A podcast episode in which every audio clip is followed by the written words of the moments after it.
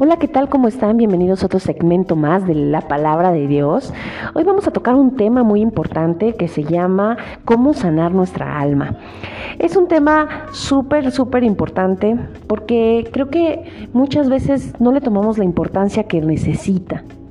Entonces, hoy vamos a hablar de todo esto que nos marca nuestra alma. Hay muchas cosas que marcan nuestra alma, puede ser eh, en ciertas situaciones, ciertas palabras, ciertas cosas que vivimos, vivencias. Hay tantas cosas que pueden marcar nuestra alma que a veces ni siquiera nosotros sabemos qué es lo que está marcando nuestra alma. Muchas veces, y, y probablemente no nos damos cuenta de estas situaciones. Eh, probablemente podemos tener algunas marcas del alma como pueden ser quizás la humillación, la descalificación, eh, el abandono, eh, tristezas, golpes, engaños, sufrimientos y bueno, hay infinidad de cosas que pueden dañar nuestra alma y que a, la y a veces ni cuenta nos damos. Pero miren, Hoy tengo algo, una noticia buena para todos ustedes. Mientras estemos vivos, hay solución. Amén. Claro que hay solución a todo esto. ¿Por qué? Porque a veces los recuerdos eh, que tenemos de acciones que hemos, eh, que hemos hecho o que nos han hecho, prácticamente más son las que nos hacen las, esas, esas esas acciones que nos llegan a, marcar en nuestra niñez, en nuestra adolescencia, en la adultez, en la vejez. Hay muchísimas marcas que nos van haciendo un, unas lagunas, quizás de recuerdos, unas lagunas mentales, las llamarían por ahí. Yo eh, puedo comentarles quizás que los recuerdos pueden llegar a paralizarnos. Hay recuerdos que, nos paralizan, no sé, eh, eh, me ha pasado, quizás he estado viendo una película, una serie o, en una comida y quizás eh, antes, en algún momento de mi vida, me iba, ¿no?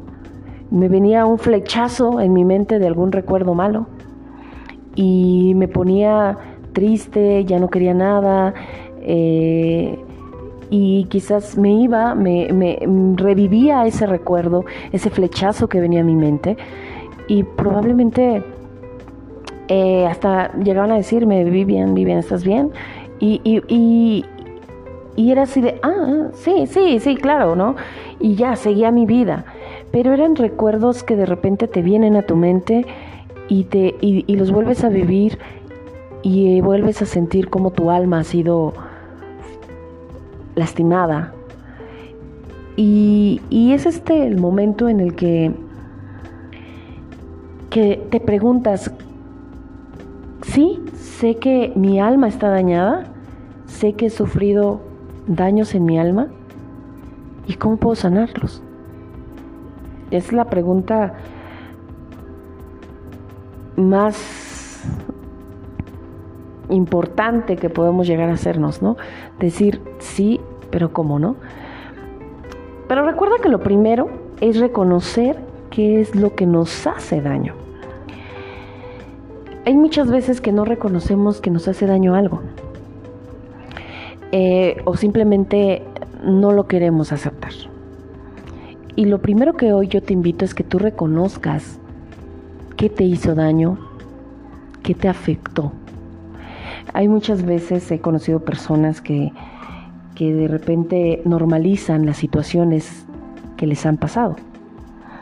He visto, por ejemplo, que alguien llega y abre tu corazón, su corazón y te dice, no, pues yo sufrí abandono, tristeza, mi papá me dejó, ¿no? Este, y por esto sufrí, y por esto esto, y te empiezan a confesar ciertas situaciones que ellos han vivido en su alma, dolores de su alma.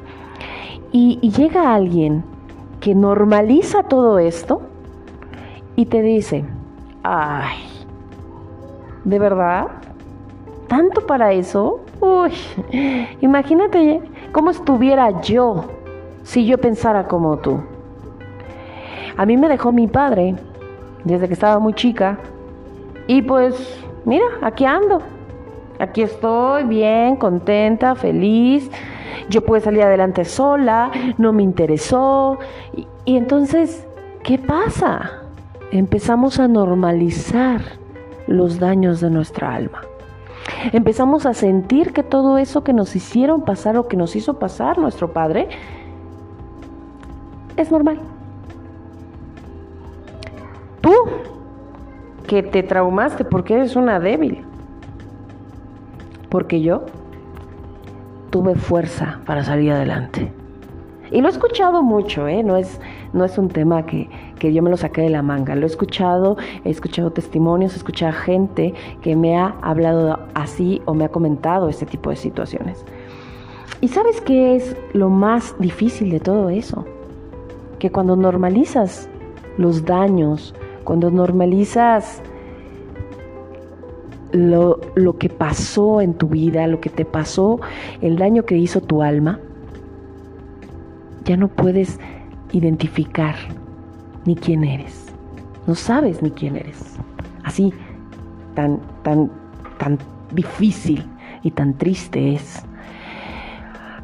Te puedo asegurar que esa persona a la que tú o a la que esa persona le llamas débil porque se traumó, porque le hizo esto, esto, esto, esto, esto, por esas heridas de alma que, que nosotros no sabemos decir que son heridas de, de alma, sino decimos son mis traumas, coloquialmente lo decimos así.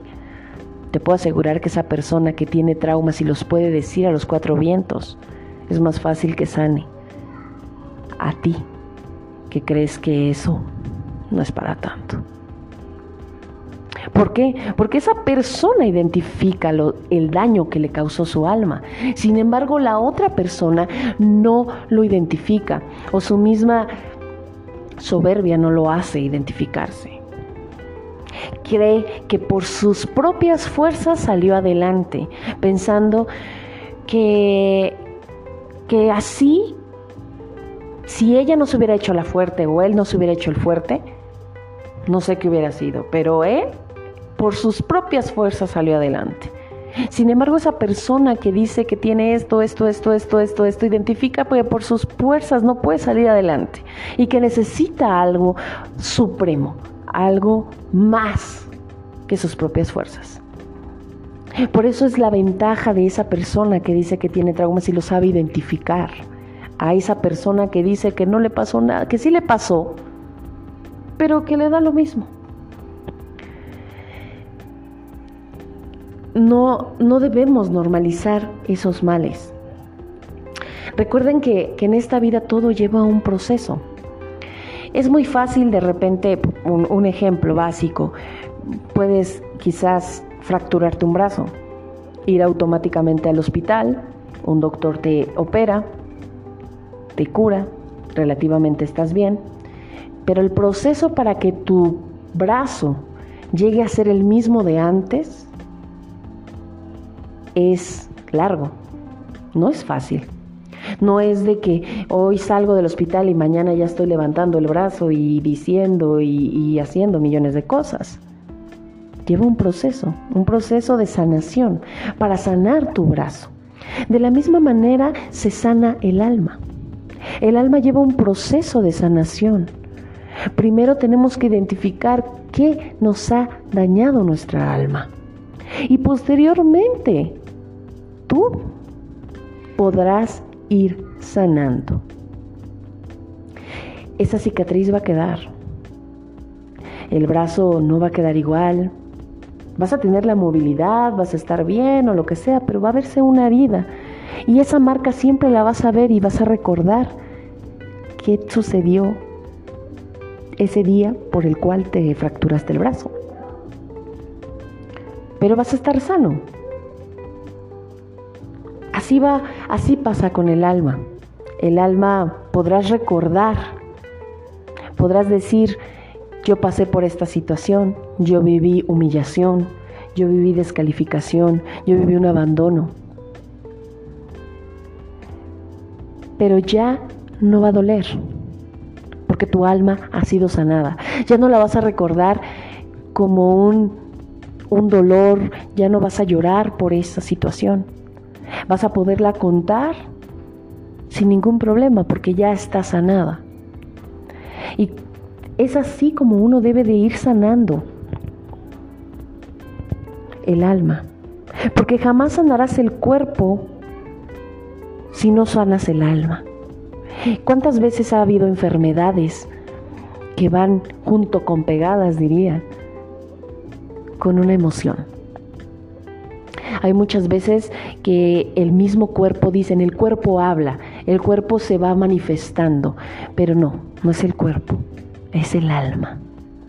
El alma te va diciendo por medio de tu cuerpo lo que debes de sanar, qué está pasando en ti. ¿Sí me explico? Hay enfermedades, según los psicólogos, eh, que comentan ciertas enfermedades que van muy apegadas a las emociones. Hay una, por ejemplo, que dicen que, que, que, que la diabetes significa soledad. Y que esa persona quizás se siente tan sola que su cuerpo la manifestó por medio de enfermedad diciendo diabetes.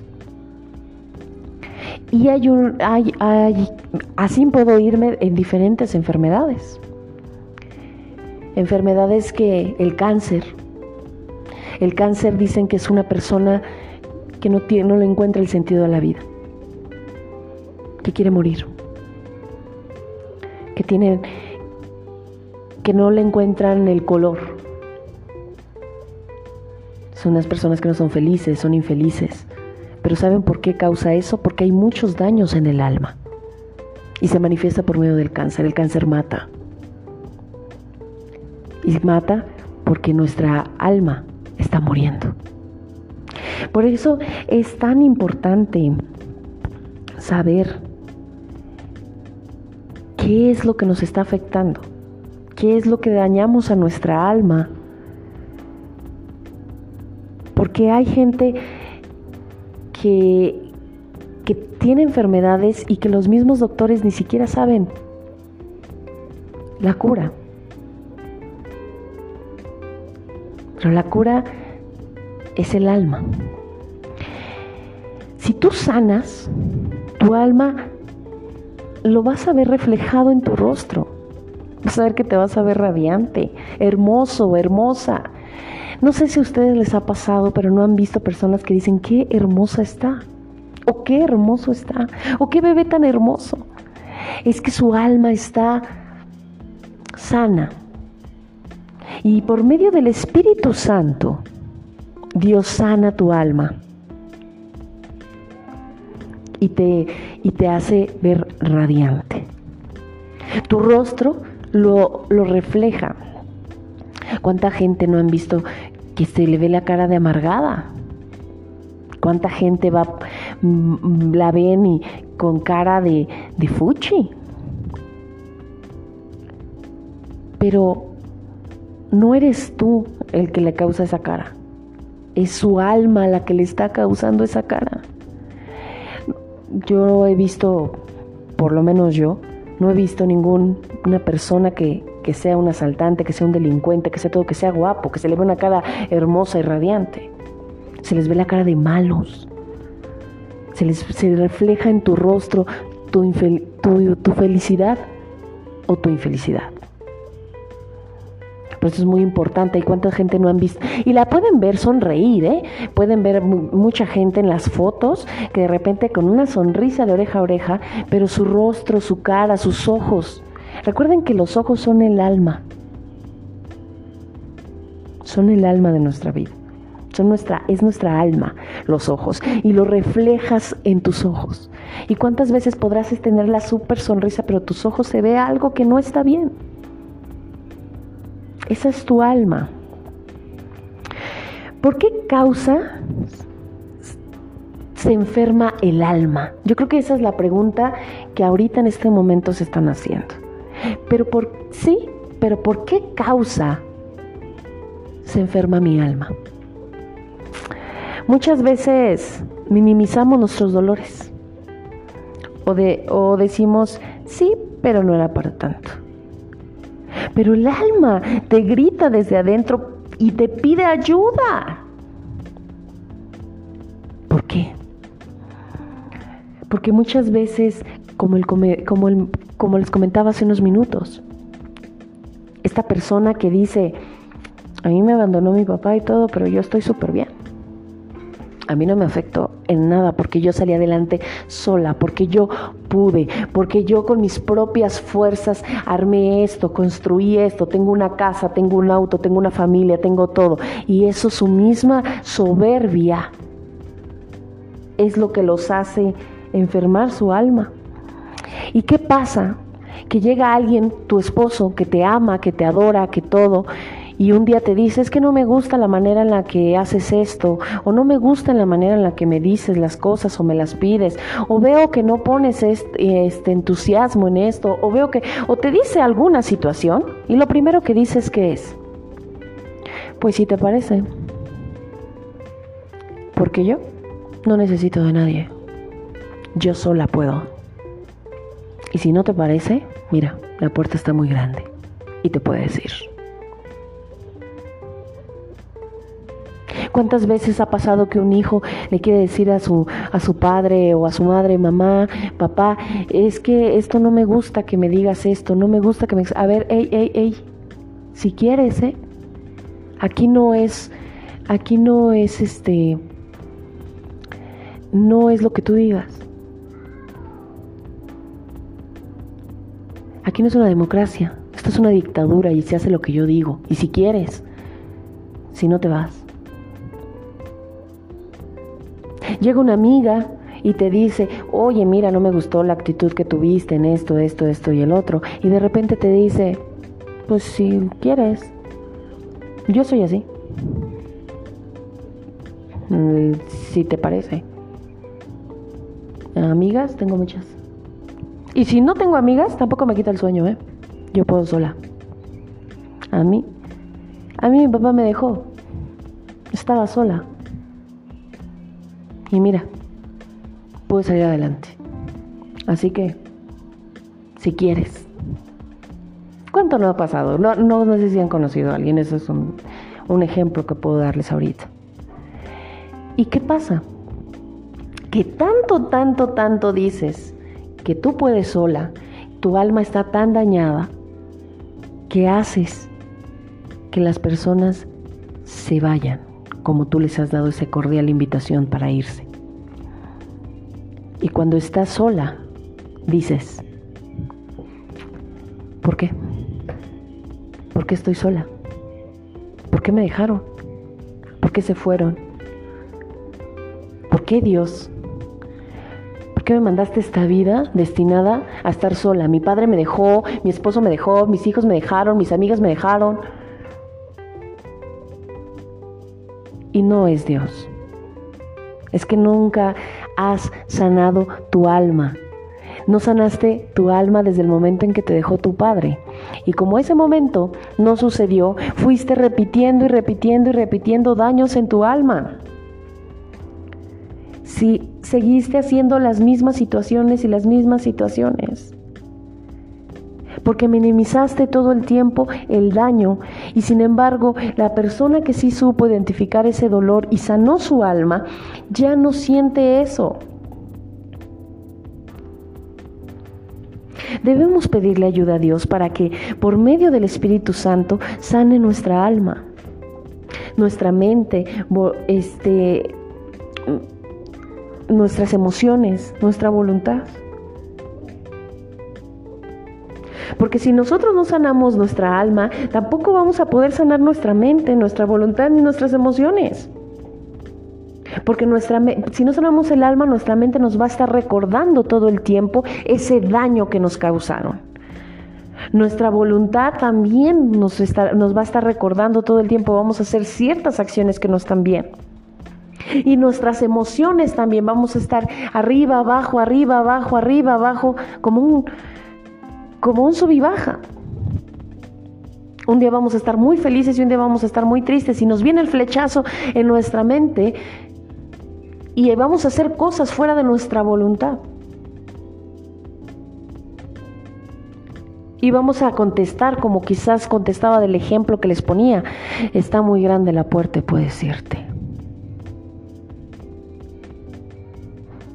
Y nuestra misma alma se va a ir, se va a ir enfermando, enfermando, enfermando y no vamos a poder.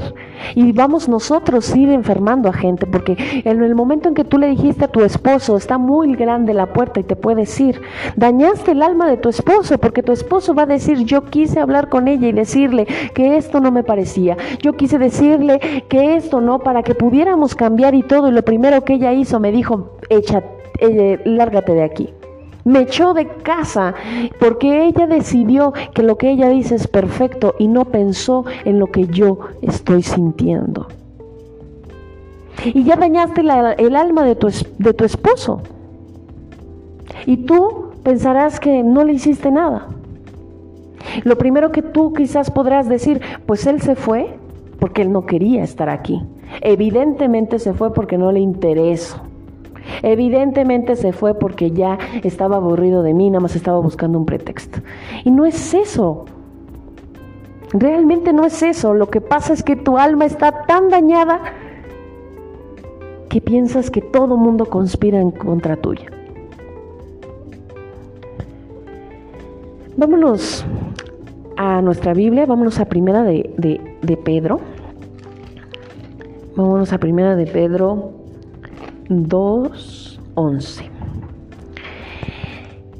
Y dice así, amados hermanos en Cristo, les hablo como si ustedes fueran extranjeros y estuvieran de paso por este mundo. No hagan nada que obedezca a sus malos deseos, pues esos deseos los llevarán a la perdición. Pórtense bien cuando estén con gente que no cree en Dios, así, aunque ahora esa gente hable mal de ustedes, como si fueran unos malvados, luego verá el bien que ustedes hacen y alabarán a Dios el día en que Él les pida cuentas a todos. Fíjense la importancia de lo que dice aquí nuestros pecados también, que dice aquí, los, sus malos deseos, pues esos deseos los llevarán a la perdición. No hagan nada que obedezca sus malos deseos. También nuestros pecados dañan el alma. Porque una cosa son los pecados, los, los daños que hizo nos hicieron a nosotros, los pecados que hicieron nuestros padres, que pudieron dañar nuestra alma, que está fuera de nosotros, y otra cosa son los pecados que nosotros hacemos conscientes, que no son correctos. Esos pecados dañan nuestra alma. Por eso dice, no, no hagan nada que obedezca a sus malos deseos. Ven la importancia de también nosotros cuidar nuestra alma no pecar. Porque si nosotros seguimos pecando, seguimos manchando nuestra alma, seguimos echándole a ese contenedor de basura cosas podridas y cosas muy desagradables que nuestra alma le cuesta trabajo poder sanar. Porque muchos, muchos este, cristianos o mucha gente he escuchado decir, eh, pues peca y mañana pides perdón. O el, clásico dicho que dice, es mejor pedir perdón que pedir permiso. Es mejor voy a hacer y ya después pido perdón. Pero no es nada más que pidas perdón, porque tú muchas veces puedes pedir perdón por esos pecados que hiciste. Y Dios conoce nuestros, nuestros corazones y Él sabrá que ese momento lo hiciste sin, si fuera de tu voluntad. Pero cuando nosotros lo hacemos con alevosía y ventaja, que es como el de después me, le pido perdón y me pongo a cuentas con Dios, como he escuchado a muchos decirlo. Dios, Dios probablemente, y lo más seguro es que te va a perdonar, porque eso vino aquí a morir a la cruz, para perdonar nuestros pecados. Pero tu alma va a seguir manchada. Los recuerdos malos seguirán ahí. Y esos son los que te van a dañar, son los que te van a tratar mal, porque los que te van a traer mucha desgracia. Porque esos pecados que nosotros hacemos devastan tu alma. Queda una cicatriz, pero puede ser restaurada y podrás dar un consejo de qué no debes de hacer. Ahí es donde, donde entra el consejo. Ahí es donde entra que si yo viví una situación triste, terrible, pero yo sé que Dios sanó mi alma, sanó, sanó mi corazón, yo hoy puedo darte un consejo. Hoy puedo yo decirte a ti que Dios va a restaurar tu alma, que va a quedar esa cicatriz porque esa cicatriz queda, pero ya no va a venir un recuerdo triste. Podrás contar tu vida, tu historia, pero sin dolor. Y eso es lo mejor que puede hacer Dios en tu vida. Saber que hoy puedes contar cada momento de tu vida sin sentir dolor. Porque Dios, Dios sana esas heridas. Yo quiero que leamos el Salmo 32. Vámonos rapidísimo al Salmo 32. Es un salmo hermoso. Me encanta este salmo. Es muy bonito y es sobre el perdón. Y dice así, tu perdón nos llega a todos como una bendición. Tu perdón borra nuestros pecados y rebeldías. Tú bendices y declaras inocentes a los que no actúan con malicia. Mientras no, no te confese mi pecado, las fuerzas se, se me fueron acabando de tanto llorar. Me castigabas día y noche y fui perdiendo fuerzas como una flor que se marchita bajo el calor del sol. Pero te confesé mi pecado y no oculté mi maldad. Me decidí a reconocer que había sido rebelde contigo y tú, mi Dios, me perdonaste. Por eso los que amamos oramos a ti en momentos de angustia. Cuando vengan los problemas no nos podrán alcanzar. Tú eres mi refugio, tú me libras del peligro. Por eso en voz fuerte canto y festejo mi liberación. Tú me, tú me dijiste, yo te voy a instruir, te voy a enseñar cómo debes portarte, voy a darte buenos consejos y a cuidar siempre de ti. Los mulos y los caballos son tercos y no quieren aprender, pero acercarse a ellos, para acercarse a ellos, perdón, y poderlos controlar, hay que ponerles rienda y freno. No seas tú como ellos. A los malvados les esperan mucho sufrimiento, pero a los que confían en ti, los cubres con tu gran amor. Ustedes, pueblo de Dios, alábenlo y hagan fiesta. Y ustedes, los de corazón sincero, canten a Dios con alegría. ¿Se dan cuenta? Es un hermoso, es algo hermoso. Él David, porque este es un, salmo que lo dijo David, decía, mientras no te confesé mi pecado, las fuerzas se fueron acabando de tanto llorar. Y les voy a decir, han ustedes escuchado por ahí decir que la verdad libera. Digámoslo hoy aquí que el pecado, cuando lo confiesas, te libera es bien importante identificar qué dañó nuestra alma para pedirle de tiempo pasado que nosotros no lo ocasionamos. Tenemos que pedirle a Dios que restaure nuestra alma por algo que nosotros no estuvo en nuestras manos. Pero el pecado que nosotros cometimos que dañó nuestra alma, nos va a ayudar a liberar. Nos va a liberar nuestra alma. Porque aquí decía, mientras no te confesé mi pecado, las fuerzas se me fueron acabando de tanto llorar. Me castigabas día y noche y fui perdiendo fuerzas como una flor que se marchita bajo el calor del sol. Pero te confesé mi pecado y no oculté mi maldad. Me decidí a reconocer Fíjate bien, a reconocer que había sido rebelde contigo y tú, mi Dios, me perdonaste. Amén. Hoy es el momento para que tú confieses eso. Reconoce que reconoce cada uno de esos pecados, pídele perdón a Dios, postra rodilla y pídele perdón a Dios y dile que te ayude a sanar tu alma.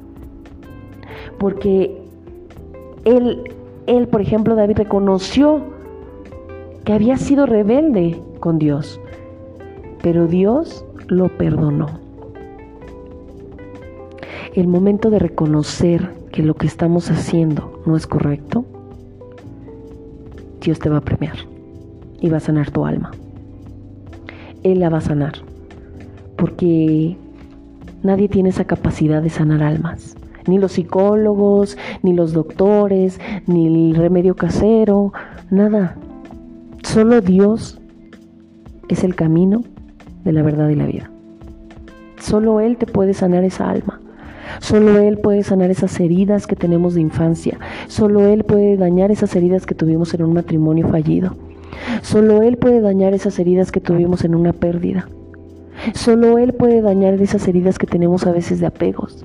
A veces hemos tenido muchas heridas de apego y nos sigue doliendo que alguien no esté con nosotros. Nos sigue afectando esa persona que no esté con nosotros y nuestra alma no se libera. Y son esos bajones que tenemos de a veces tenemos las emociones a todo lo que da y a veces a todo lo, o sea, súper eh, disfuncional unas emociones súper disfuncionales que no sabemos ni controlarlas. Pero no somos nosotros, es nuestra alma que está dañada y se está manifestando. Vienen nuestros recuerdos tristes y nos da un bajón terrible, en el cual tenemos que, hay veces que llega hasta tirarnos en cama.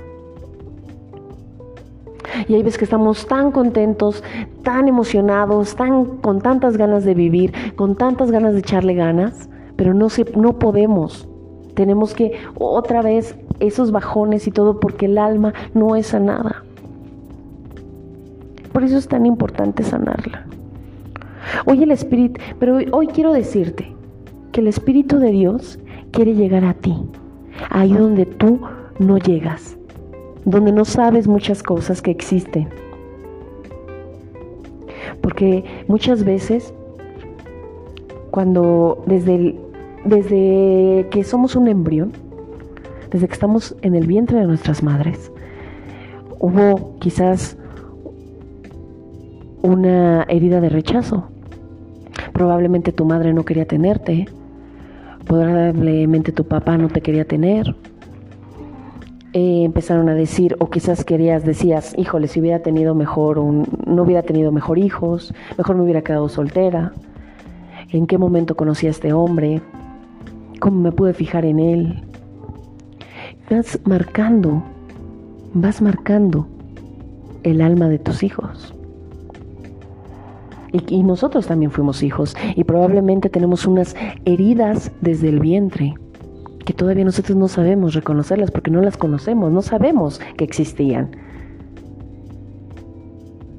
Realmente no sabemos ni, ni qué pasó en ese momento. Quizás hay maldiciones de tu propia madre que te haya dicho eh, desde el vientre de tu madre maldito el momento en el que naciste o maldito no. Y hay maldiciones tan fuertes que no podemos quitárnoslas y que tampoco nosotros estamos conscientes porque éramos unos bebés que no sabíamos y que no recordamos ese, ese, tipo de situaciones. Y todas esas heridas del alma que no sabemos que existen, tenemos que pedirle a Dios que tenemos que pedir a Jesús, Él es el único que restauraría tu alma. Y el querer hacerlo, lo más importante el querer hacer que Dios, permitirle a Dios que restaure tu alma. Dile al Señor, ahí donde estás, Señor, tú eres mi restaurador, tú puedes sanarme. Y dile a Dios, confiésalo así, todo lo que traes dentro, confiésale todo, vomítalo y Dios restaurará tu alma. Llora, postra rodilla, pide perdón y perdona. Porque a veces nos toca perdonar por lo el daño que nosotros llegamos a hacerle a las personas. Por el daño que nosotros llegamos a hacerle al alma de una persona. ¿Cuántas personas a lo mejor eran bulliadas o hicieron bullying? Y ustedes no saben la herida del alma que le causaron a ese niño o a esa persona. La, sarta de inseguridades con las que vive. Porque a lo mejor un maestro, porque a lo mejor un compañero de tu escuela se burlaba de ti te decía el tonto, te puso un apodo y todos se burlaban de ti y esa herida la sigues viviendo. Sigues pensando que no sirves para nada, que eres una tonta, que eres un tonto. Porque esas heridas hieren demasiado y hieren mucho el alma. Y tienes que perdonar a ese niño o a esa persona o a ese esposo o a ese padre o esa madre que te hizo ese daño, que te dijo en algún momento que se burló de ti. Tienes que perdonarlo para que puedas liberarte. Por eso es tan importante el poder del perdón, porque nosotros podemos sanar el alma. Puedes sanar y perdonar. No olvides que lo más importante es pedirle a Dios que te, que te ayude a perdonar. Que tú puedas perdonar a esa persona que te hizo algún daño. Y pedirle a Dios que te llene de, de su Espíritu Santo para que te pueda sanar el alma. Es un proceso, no es fácil, pero Dios va a restaurarte. Amén. Espero que te haya gustado este segmento. Espero que hayas vivido una, una, una experiencia impresionante con Dios, que hayas podido recordar cada fragmento de, de tu vida y qué es lo que ha dañado tu alma.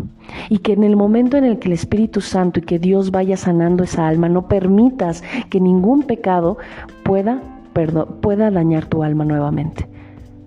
Porque estamos expuestos en todo momento a volver a dañar nuestra alma. No permitas que vuelvas a dañar tu alma. Espero que te haya gustado. Te invito al siguiente segmento de esto que es la palabra de Dios.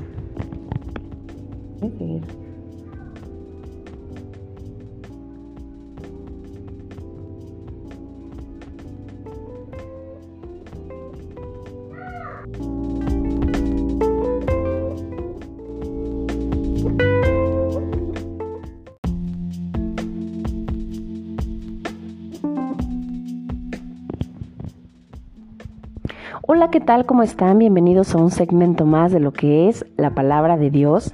Y hoy vamos a hablar de un tema súper interesante. Vamos a hablar de sexo.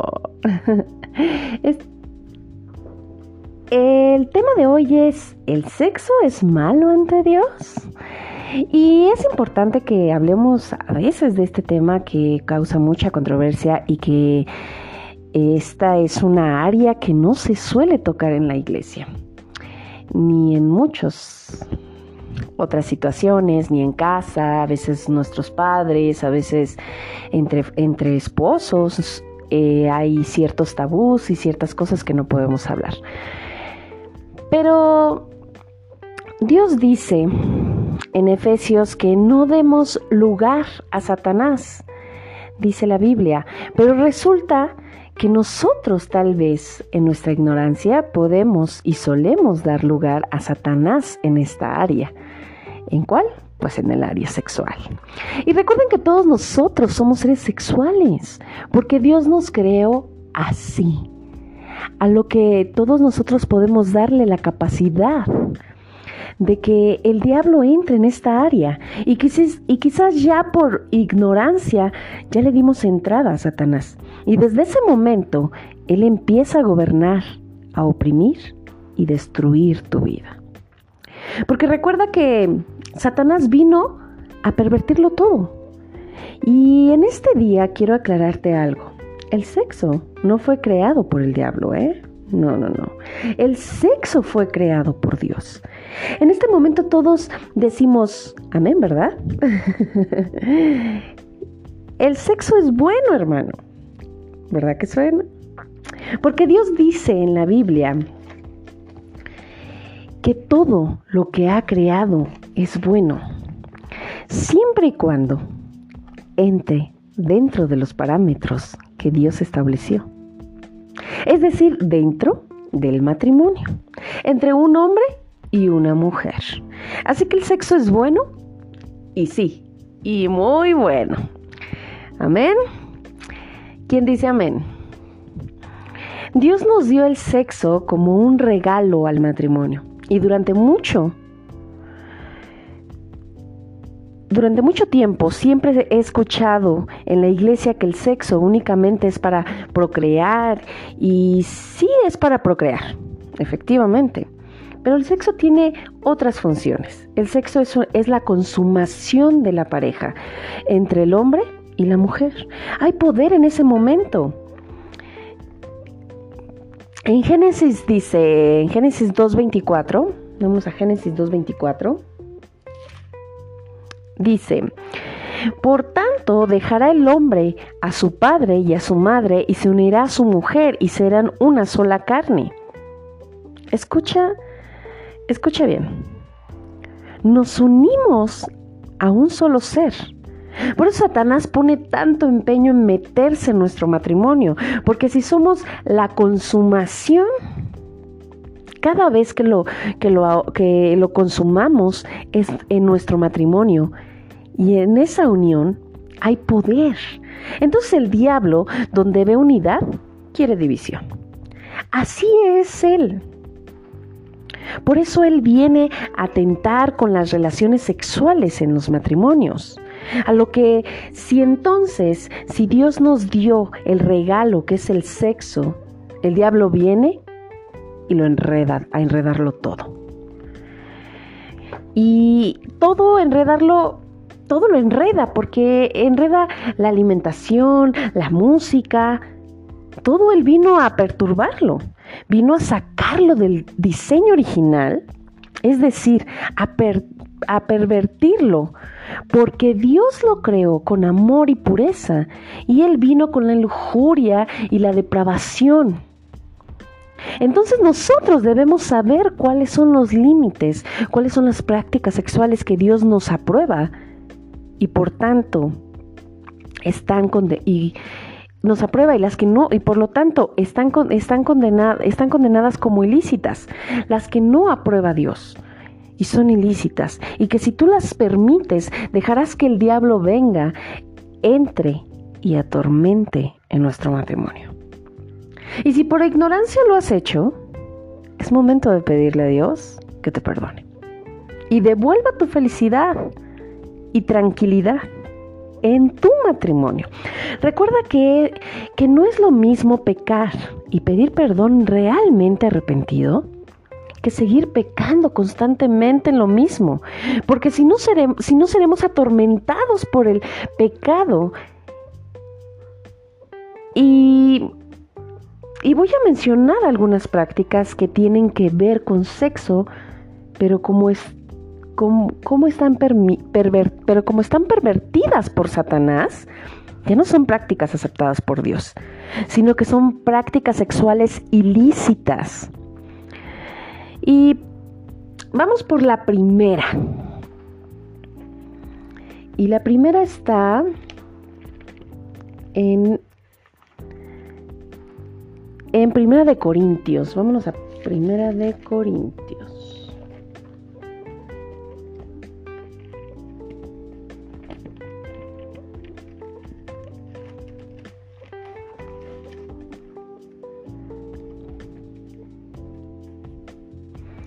Primera de Corintios 6, 18.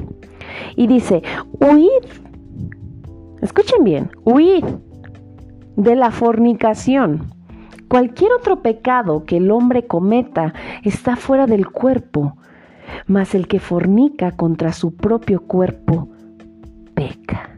¿Se dan cuenta? Entonces debemos huir. Huye. Huye de la fornicación.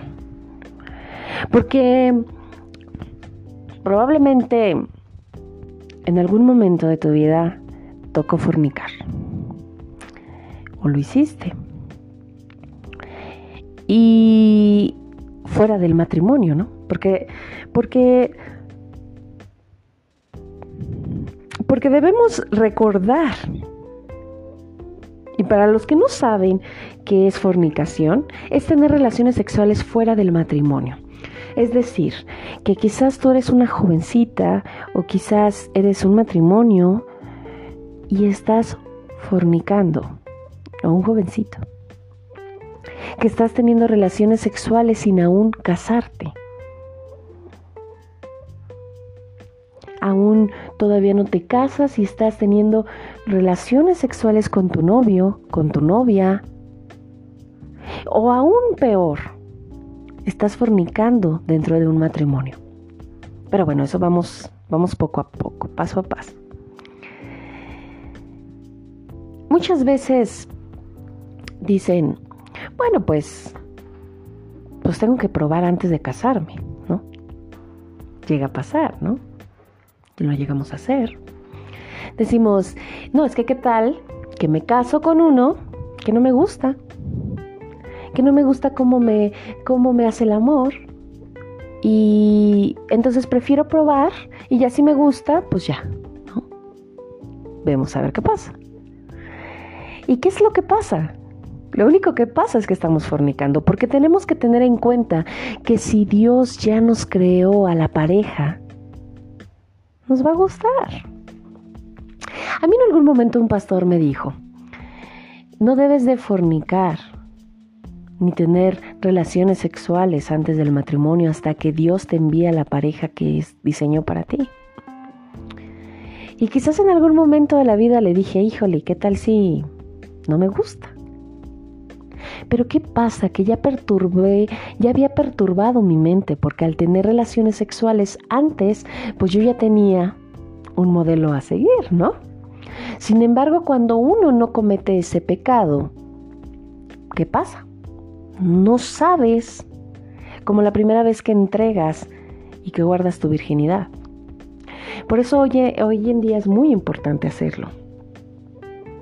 Y si ya lo, y, si en, algún momento tú dices, este pastor me comentaba, no, no, no, no, no, tranquila.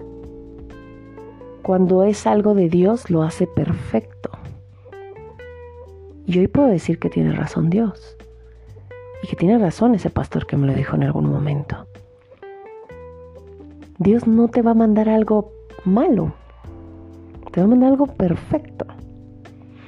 Y quizás por estar todo el tiempo buscando y buscando y viendo y todo, ni siquiera te das cuenta y puedes causarte muchos problemas en tu vida. Pueden venirte enfermedades, pueden venir muchas cosas, porque recuerden que cuando nosotros tenemos relaciones sexuales con una persona, nos unimos a esa una carne, y si esa persona tiene espíritus de depresión, espíritus de soledad y cosas, de repente no sé si les llegue a pasar o les pueda pasar esto, que de repente digan, híjole, ¿por qué de un tiempo para acá me siento así como deprimida. Yo nunca he sido deprimida, yo soy una persona muy alegre.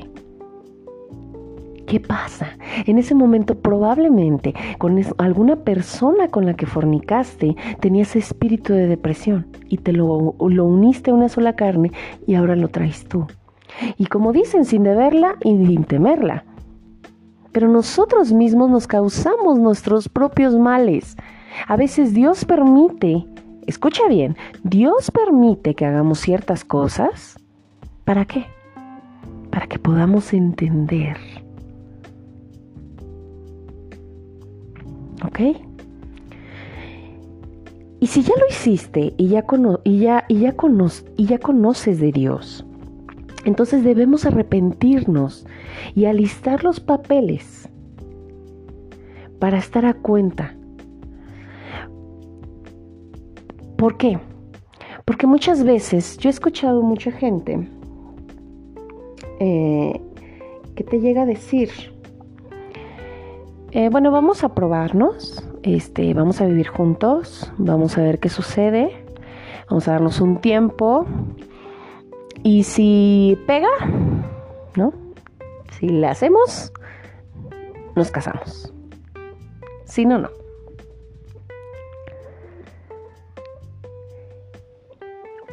No es así. Porque desde ese momento tú ya estás pensando que no te vas a que no vas a que te vas a divorciar, que a lo mejor no va a pegar y que mejor ya cada quien por su lado. ¿No? Que de repente he escuchado también el que dicen pues ya es como mi esposo, ¿no? Ya vivimos juntos hace cinco años, seis años, siete años. Y tú misma bien lo has dicho, es como tu esposo, pero no es tu esposo. Y por eso es importante alistar los papeles para estar a cuentas con el César y a cuentas con Dios. Porque lo que es del César al César y lo que es de Dios a Dios. Entonces Dios aquí nos dice que debemos casarnos y tener relaciones sexuales dentro del matrimonio y el César es el matrimonio. Tenemos que tener ese papel, ese, ese compromiso, porque muchos hombres de hoy en día y muchas mujeres ya caen en el juego de los hombres de decir, pues, este, ¿para qué quieres un papel? No importa. Si Dios desde un momento dijo lo que es del César al César y lo que es de Dios a Dios, ¿por qué nosotros tendríamos que decir que el papel no importa? El papel importa y le importa a Dios y le importa a la sociedad. ¿Ok? Y si ustedes están pensando en el divorcio, déjenme decirles que tú no tienes en tu vida a Dios. Porque Dios dice en su palabra que lo que Dios une, que no lo separe el hombre. Entonces, ¿por qué tendrías ese pensamiento de divorcio? ¿Por qué tendrías ese pensamiento de poder decir, pues vemos qué pasa? Y si podemos, y si nos gusta, y si le armamos, nos casamos, y si no, no. ¿Y por qué no casarte desde un principio? Es ese momento de visualizar tu vida. Es el momento de visualizarla, de cómo la quieres. ¿Quieres una vida con salud, con trabajos, hijos, feliz? ¿En qué momento estás pensando en un divorcio? ¿En qué momento estás pensando que te vas a enfermar? ¿En qué momento te estás pensando que te vas a quedar sin dinero? ¿En qué momento piensas que no vas a poder tener hijos? ¿Y en qué momento vas a pensar que vas a ser feliz? Infeliz. Y si lo estás pensando, es Satanás que quiere destruirte. Porque Dios no te Dios no te une para toda la vida esa es la voluntad de Dios, porque Dios te une para toda la vida y Dios decide y dice que tú, eh, lo que Dios unió, que no lo separe el hombre.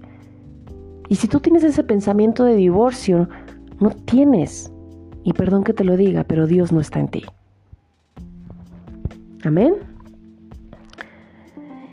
Ahora es bien importante porque en estos tiempos a todos los niños, niñas y todos los ven como bichos raros y son vírgenes. ¿No? Desde mis tiempos. ¿No? Desde que yo era joven también era así como de, ay, ¿no? ¿Quién va a llegar virgen al matrimonio? ¿No? ¡Qué, qué oso! Y, y hoy, hoy me doy cuenta de la importancia que es mantenerte virgen y dar, y dar tu virginidad, ese tesoro que Dios te da a tu esposo porque es muy importante. Y todas aquellas jovencitas que me escuchan o jovencitos que me están escuchando, guarda tu virginidad. Guarda tu virginidad para el hombre o la mujer que diseñó Dios para ti. Va a ser perfecto, no te preocupes. Solamente hay que pedirle dirección a Dios y siempre decirle a Dios que te mande al hombre que diseñó para ti o a la mujer que diseñó para ti. Y verás que todo va a ser feliz y maravilloso. Amén. Y pues la segunda práctica, que es muy importante, es la masturbación. Y, y la masturbación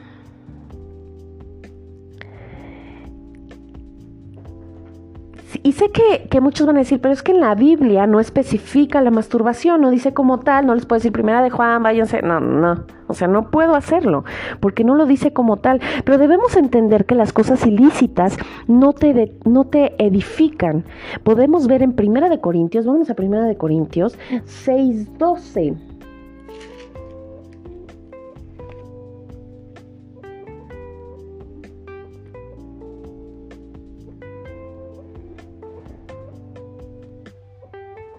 De las cosas, de las cosas lícitas, más no, de, no todos convienen. Y en, y en 1 de Corintios 10, 23,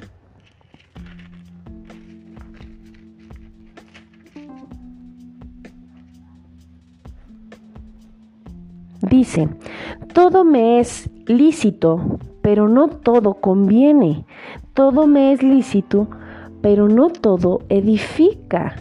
Sinceramente dime, si al masturbarse puedes decir que te edifica, te edifica tu relación con Dios. Yo nunca he escuchado, oh, yo me masturbo y salgo edificada. ¿Quién puede decir eso? Al contrario. Creo que nosotros sabemos lo que es correcto y lo que no es correcto, lo que es ilícito y lo que es lícito. Creo que en algún momento sabemos que el masturbarse no es algo correcto. Porque, porque la masturbación viene de pensamientos. Pero vamos primero a, vamos a Gálatas Vamos a Gálatas 15, 16, 17. Gálatas 5, 16, 17. Y dice así, por eso les digo, obedezcan al Espíritu de Dios y así no, desear, no desearán hacer lo malo porque los malos deseos están en contra de lo que quiere el Espíritu de Dios y el Espíritu está en contra de los malos deseos. Por lo tanto, ustedes no pueden hacer lo que no, no pueden hacer lo que se les antoje. La masturbación es un deseo de la carne que siempre va a ir acompañado de imágenes y deseos ilícitos que ensucian tu mente y espíritu, porque muchas veces van acompañados de pornografía. ¿A poco no? No me van a decir que se están masturbando pensando en Dios. ¿Verdad? Vámonos a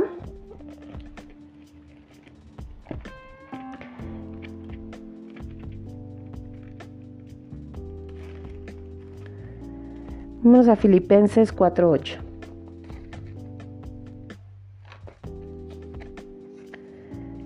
Dice Filipenses 4.8. Finalmente, hermanos, piensen en todo lo que es verdadero, en todo lo que merece respeto.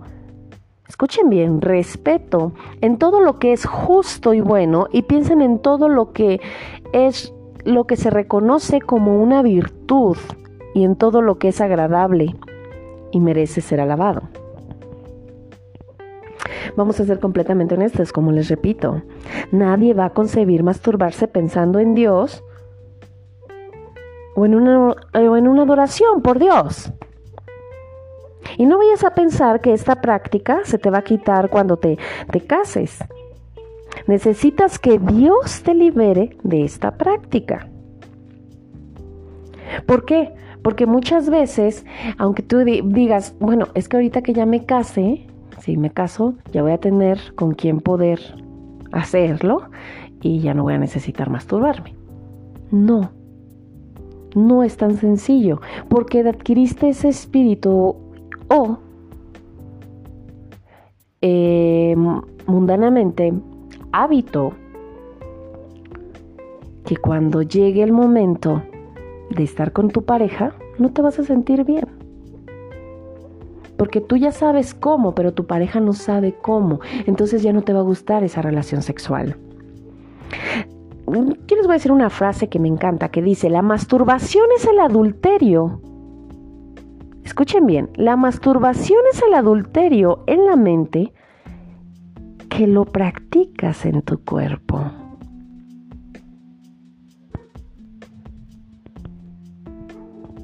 Y te voy a decir por qué. Vámonos a Mateo.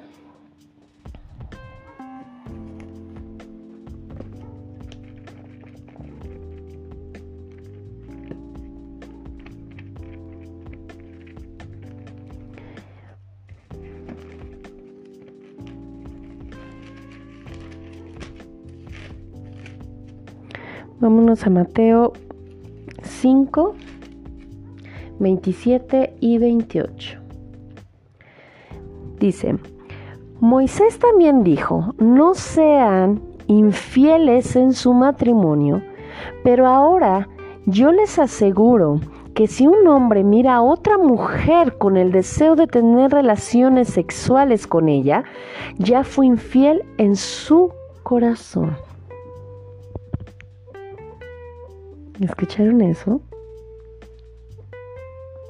La pornografía entra en este saco.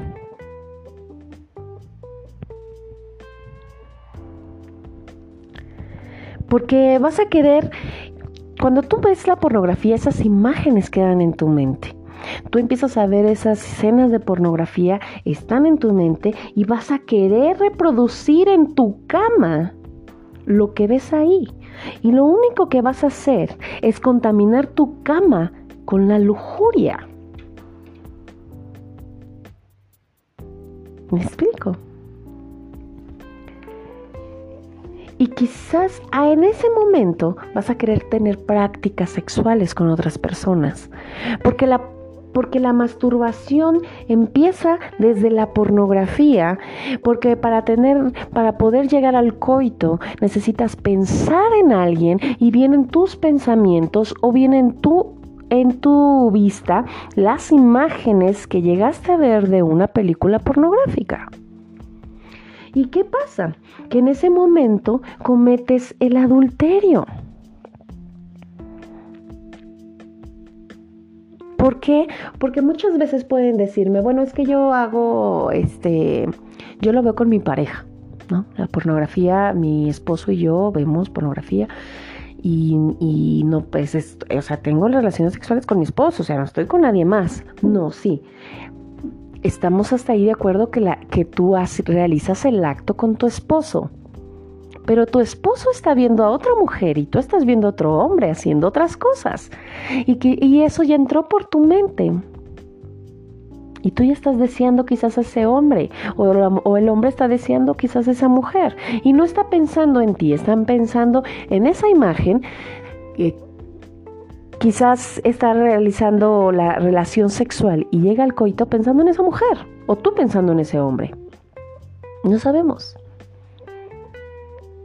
Por eso es importante no, no ver pornografía y no contaminar nuestra mente.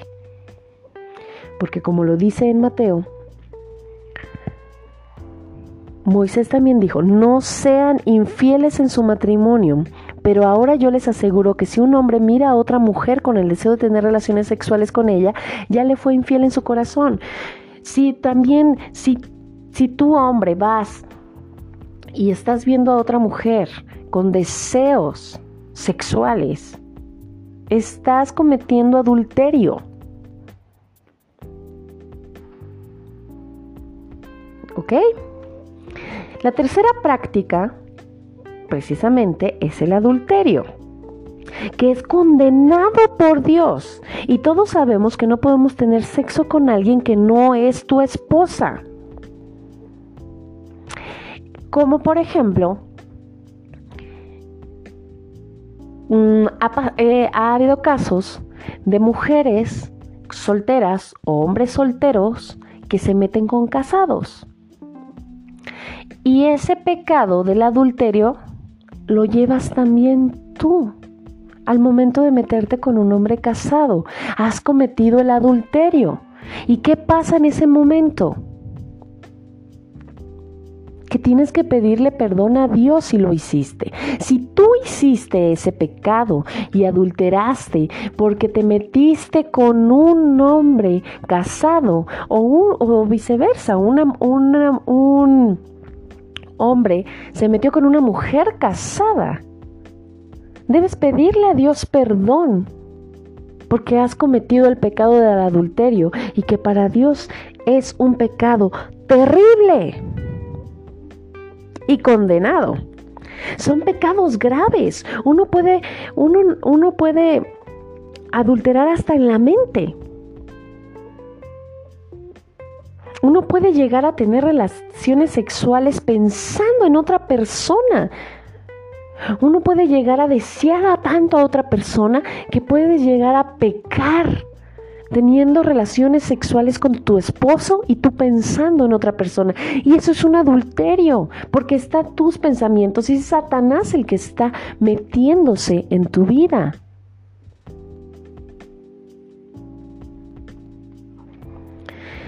El número cuatro es la práctica del sexo oral y anal. Igualmente en la Biblia no lo dice como tal. No les puedo decir primera de Juan, versículo capítulo, no puedo. Pero vamos a primera de Tesalonicenses. Vamos a buscar primera de Tesalonicenses.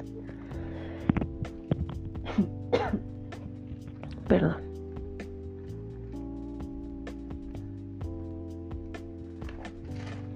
Vámonos a primera de Tesalonicenses 2.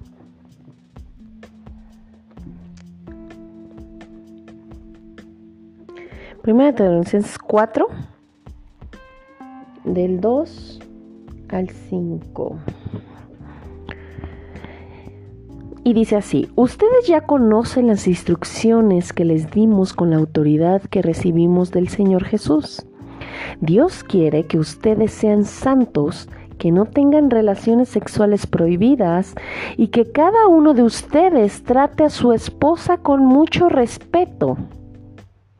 Deben dominar sus malos deseos sexuales y no portarse como los que no creen en Dios. Entonces debemos entender que debemos de tratar a nuestra esposa con respeto. Si llega alguien y te dice, ay no, es que a mí no me gusta el sexo anal, y tu esposo te obliga a hacerlo, no está tu esposo cumpliendo la ley de Dios porque Él aquí lo dice. Mm, y que cada uno de ustedes trate a su propia esposa con mucho respeto. No te está respetando. Y recuerden que esto no es algo que, Dios quiere que nosotros hagamos. No quiere que tengamos relaciones sexuales fuera de lo normal. Porque Dios creó a la mujer y la puso eh, y las relaciones sexuales normales ya sabemos por dónde son. Y el sexo anal no es un lugar normal. ¿Ok? Entonces, vámonos a, a Romanos.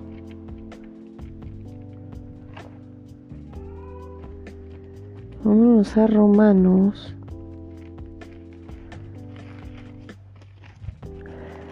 A Romanos. Vámonos a 1.26. Romanos 1.26.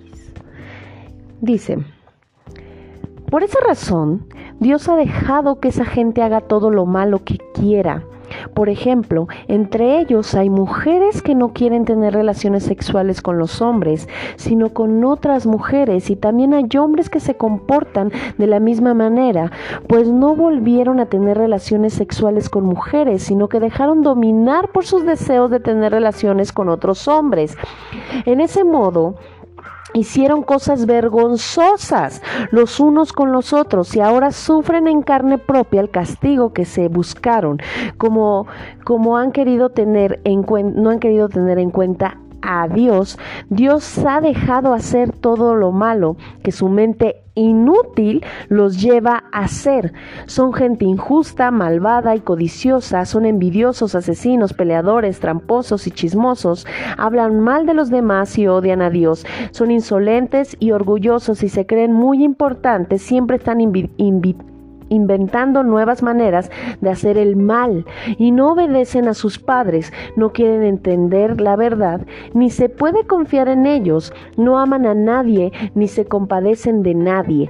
Dios ya lo ha dicho y ellos lo saben que quienes hacen esto merecen la muerte y a pesar de eso no solo siguen haciéndolo, sino, sino que felicitan a quienes también lo hacen.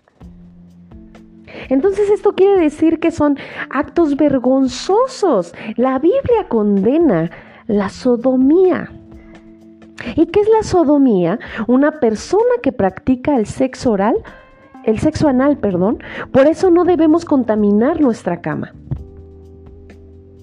Aunque estemos casados, no debemos contaminar nuestra cama con actos vergonzosos, como dice la palabra de Dios.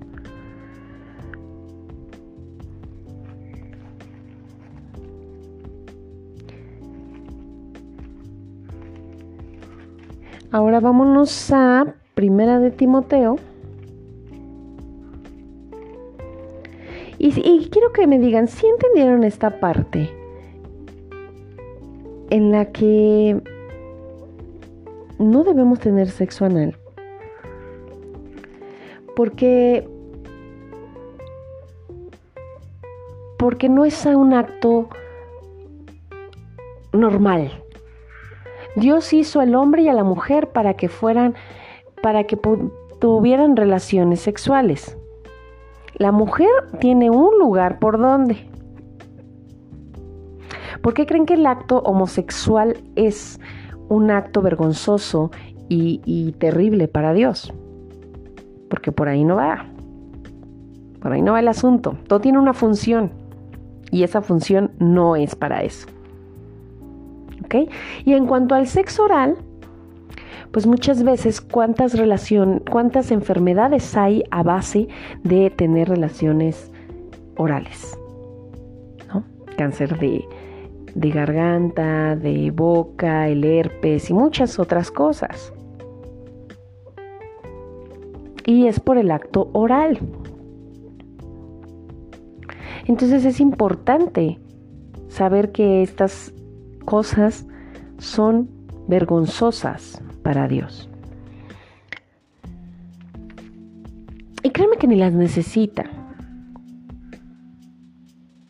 Uno puede ser feliz como Dios quiere que seamos felices. Como Dios manda. Tener el sexo como Dios manda es maravilloso porque Dios hizo esto. Dios hizo el sexo Vámonos a primera de Timoteo 8:11 y dice, todos sabemos que la ley es buena siempre y cuando se use correctamente. Es ahí lo que les digo, el sexo Dios lo creó y es bueno. Y muy bueno. También sabemos que las leyes no se dan para los que hacen lo bueno, sino para los que hacen lo malo. Son para los rebeldes, los desobedientes, los pecadores y los que no respetan a Dios ni a, las, ni a la religión. También son para los que matan a sus semejantes y hasta sus propias a sus propios padres. Son para los que tienen relaciones sexuales prohibidas y para los hombres que tienen relaciones sexuales con otros hombres, para los para los secuestradores y los mentirosos, y para los que juran decir la verdad, pero luego mienten. En fin, las leyes son para corregir a los que no están de acuerdo con la correcta enseñanza del maravilloso mensaje que nuestro Dios bendito me ha encargado enseñar. El homosexualismo es la siguiente práctica. Y el lesbianismo.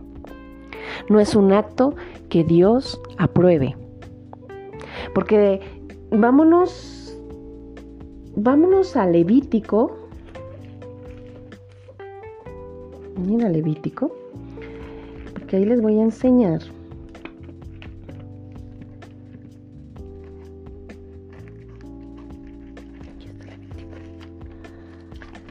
Vámonos a Levítico 20, 11. En Levítico 20, 11 vienen las prácticas sexuales que no debemos hacer. Y dice así, si les, voy, a leer todas las prácticas sexuales que están prohibidas para Dios. Y debemos de ir entendiendo que hay prácticas que no Dios no las aprueba y que, y que por, por consecuencia sería la muerte. Y dice el Levítico 20:11, si alguien tiene relaciones sexuales con la mujer de su padre, será condenado a muerte junto con la mujer. Será como si hubiera tenido relaciones sexuales con su propio padre. Siguiente, si alguien tiene relaciones sexuales con su nuera, será condenado a muerte junto con la mujer, pues es un pecado terrible. Esas mujeres que se andan metiendo con los suegros deben de entender que Dios tiene algo explícito en la Biblia diciéndote que no, que es un pecado terrible y que será condenado tanto el hombre junto con la mujer. Así que, si tú lo estás haciendo y te estás metiendo con tu suegro, si estás teniendo relaciones sexuales con tu padre, pide perdón a Dios. Postra rodilla, pídele perdón a Dios.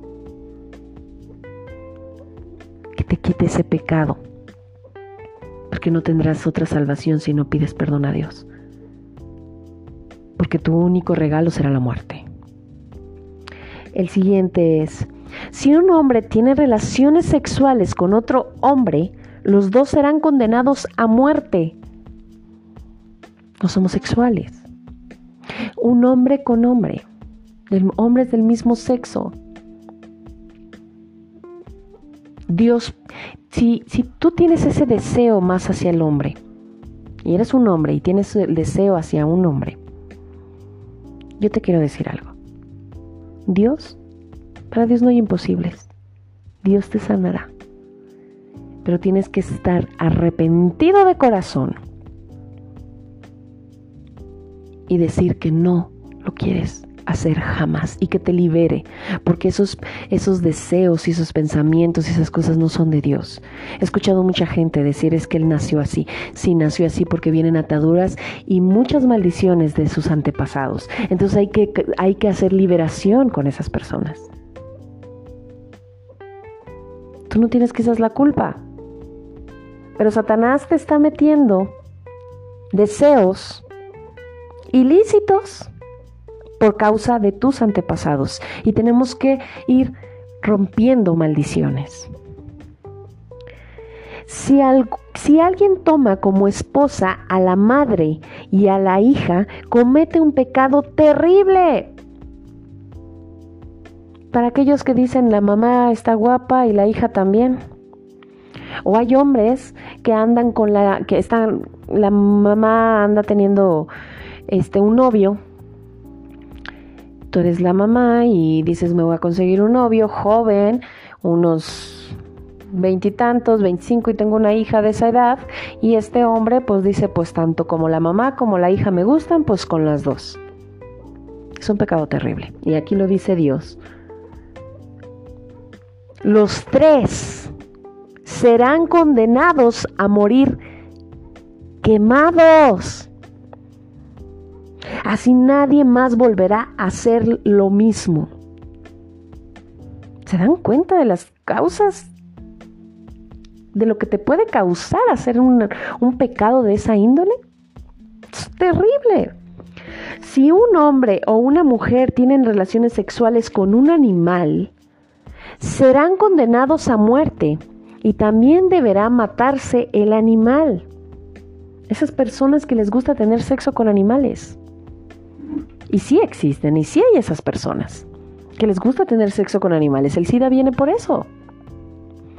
El SIDA viene de ahí, de un valiente, inteligente, que se le dieron ganas de tener con un, con un animal, con un mono. Es como hemos escuchado casos de personas que se meten con burros, con caballos, con cuanta porquería. Y serán condenados a muerte y también deberán matar, matar, matarse, deberá matarse al animal. ¿Ok? Si alguien tiene relaciones sexuales con su hermana, comete un terrible pecado y deberá responder por su maldad. En presencia de todos los israelitas, los dos serán expulsados del país. Otra vez eh, algo muy chistoso, estaba yo ahí viendo TikTok y de repente en TikTok salen muchas cosas muy, muy extrañas. Y dentro de esas historias extrañas me salió una de unos niños que decían que ventajas de ser novios, hermanos, que pueden tener relaciones sexuales cuando no está el papá, que pueden estar juntos siempre cuando no está la mamá, que van a todos lados juntos y una sarta de tonterías. Esto comete un terrible pecado y serán expulsados del país. Imagínense qué terrible es esto. Meterte con tu hermana o tu hermano. otra vez estaba viendo también otro, caso de unos chicos que eran hermanos y tenían otro novio y eran, usaban esto de la poligamia. Que son tres personas o no sé cuántas personas, y tres. Y eran hermanos. Esto es un acto terrible y asqueroso y, brutal de todo, todas estas cosas que les estoy diciendo. Si alguien tiene relaciones sexuales con una mujer en periodo de menstruación, los dos serán expulsados del país. Y esto se los voy a decir porque muchas veces no lo sabemos. Pero tener relaciones sexuales cuando la mujer está en su periodo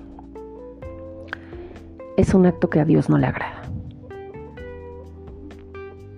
Es un acto vergonzoso y, terrible para Dios, no le gusta.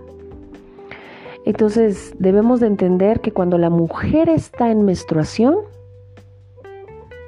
en su periodo, hombre, nada.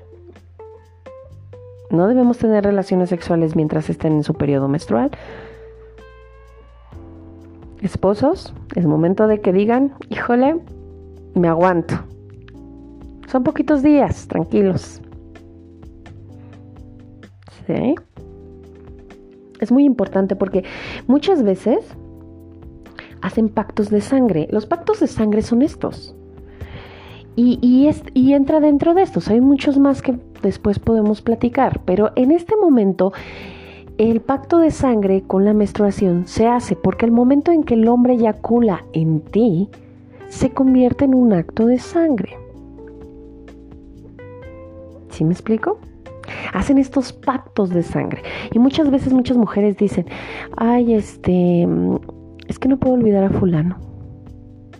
Es que por más que ya estoy casada, ya estoy, este, súper feliz con mi pareja, tengo un novio que amo, tengo a mi esposo que amo, lo adoro y todo, pero pues, híjole, no puedo dejar de pensar en fulano.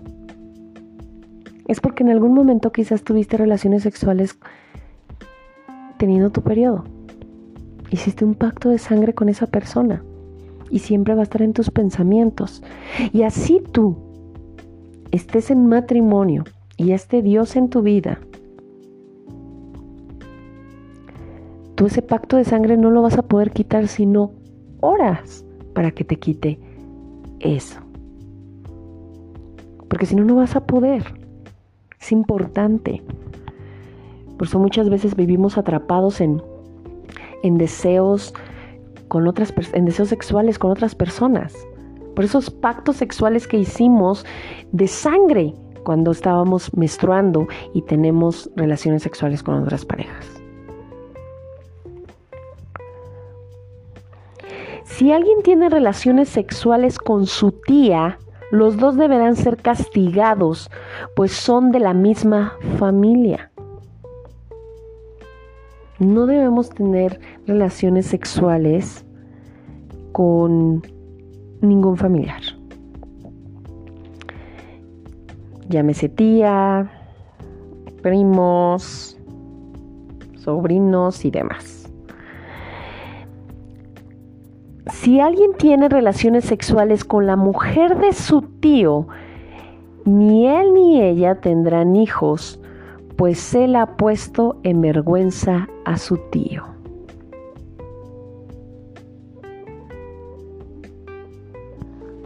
Me explico eso? Imagínense si muchas veces han dicho es que no podemos tener hijos, ¿no? Entre familia o entre familia ha habido muchos casos que se casan entre tíos, primas y cuanta cosa. ¿Y qué pasa? Que Siguiente, si alguien tiene relaciones sexuales con su cuñada, comete un pecado terrible y ni él ni ella tendrán hijos. ¿Cuántas veces hemos escuchado esos casitos? ¿No? Ha habido muchos casos sobre ese temas de que la cuñada, de que muchos se meten con la cuñada ay, pues no es, no es de la familia, ¿no? Esta pues nada más es la esposa de mi hermano, pero pues no es de la familia. Dios los castiga sin hijos. Y también eso es algo bien importante para que se den cuenta matrimonios. Los que luego no pueden tener hijos. Dios manda los hijos por gracia y bendición. Dios manda a los hijos porque los hijos son una bendición. Si algo estuviste haciendo mal antes de casarte con esa mujer, si hiciste algo malo, arrepiéntete. Arrepiéntete. Porque son las consecuencias. Y Dios te puede dar un hijo. Pero también debemos de saber cuáles son las consecuencias de nuestras malas acciones. Es importante arrepentirse, postrar rodilla, pedirle perdón a Dios por todo lo malo que hicimos y verás que Dios te va a recompensar tu arrepentimiento. Porque Dios recompensa ese arrepentimiento. Así que vale la pena obedecer a Dios. Si ustedes cumplen estos mandamientos, Dios jamás los va a expulsar del territorio que les va a dar, que es el, la vida eterna. Dios les dará la vida eterna. Y, y, y vámonos a... Por eso, vámonos a Col, Colosenses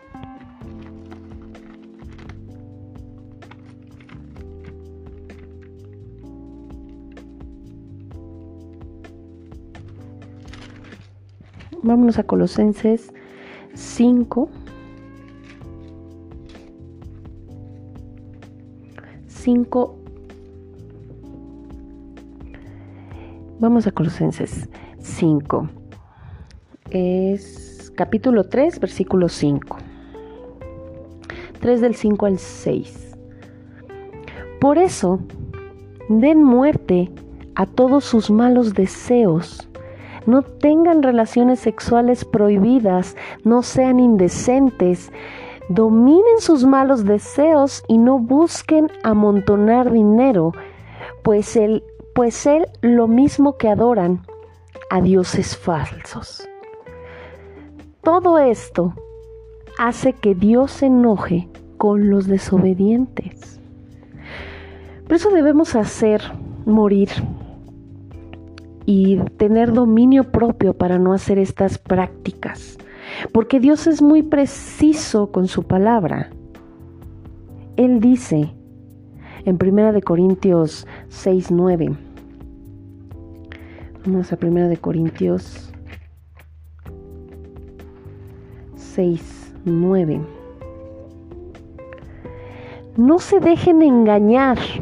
Ustedes bien saben que los que hacen lo malo no practica, no participarán, perdón, en el reino de Dios. Me refiero a que los que tienen relaciones sexuales prohibidas, a los que adoran a los ídolos, a los que son infieles en el matrimonio, a los afeminados, a los hombres que tienen relaciones sexuales con otros hombres, a los ladrones, a los que siempre quieren más de lo que tienen, a los borrachos, a los que hablan mal de los de los demás, a los tramposos, ninguno de ellos participarán del reino de Dios. Y alguno de ustedes eran así, si eran si algunos de ustedes eran así, pero Dios les perdonó esos pecados, los limpió y los hizo parte de su pueblo. Todo esto fue posible por el poder del Señor Jesucristo y del Espíritu de nuestro Dios. Por eso no todo está perdido. Porque a pesar de que quizás hiciste este tipo de, de, situaciones, Dios te, te va a perdonar porque por ignorancia quizás las hiciste. Muchas veces las hacemos por ignorancia, porque no sabemos. Probablemente ni siquiera sabías, sabías cuáles eran las leyes de Dios sobre las relaciones sexuales que te acabo de mencionar en Levítico. Ni siquiera tenías idea.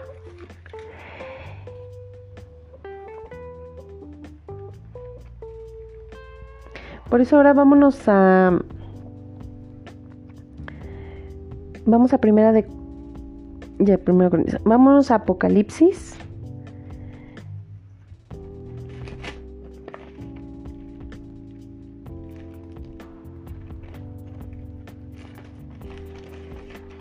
Apocalipsis 21, 8. Y dice así.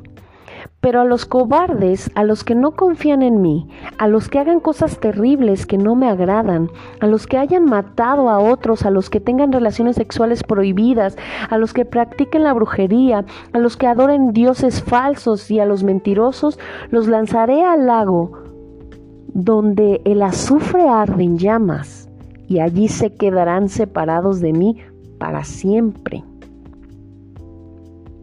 ¿Se dan cuenta? Porque la, porque la situación al momento de tú hacer estas, estas actividades, estos actos, tu única recompensa será lanzarte al lago de donde el azufre arde en llamas.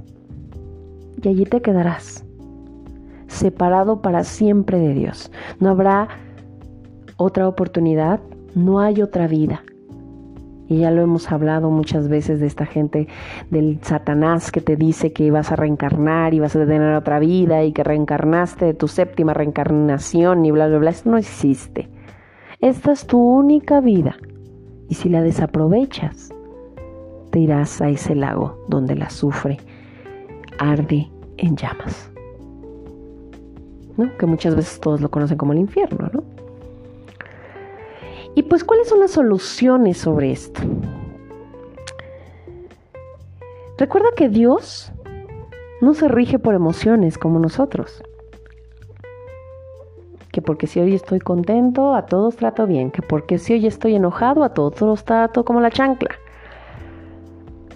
Dios no es así. Dios no es, no es como nosotros. Dios es un ser perfecto.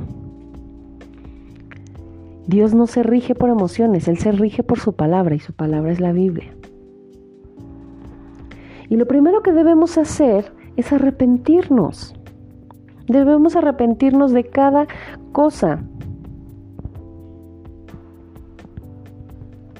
El segundo es guarda tu mente. El tercero, apártate de la gente que te contamina. Porque esto te va a acabar. Así que yo hoy te invito a ti a que reflexiones a que tomes reflexión de este segmento y que te des cuenta qué estás haciendo bien o qué estás haciendo mal. Muchos, no logran tener apetito sexual ni con sus propias parejas, con sus esposas, es por lo que has hecho en el pasado. Por eso es importante arrepentirte para que puedas disfrutar de un sexo sano, lleno de amor y de bendición de Dios. Porque Dios está en eso. Yo puedo declarar que yo amo a mi esposo, lo adoro y, y eh, es un acto maravilloso el saber que hacemos un acto de amor y te llenas de amor y de dicha. Así que por favor, Sigue estos tres pasos.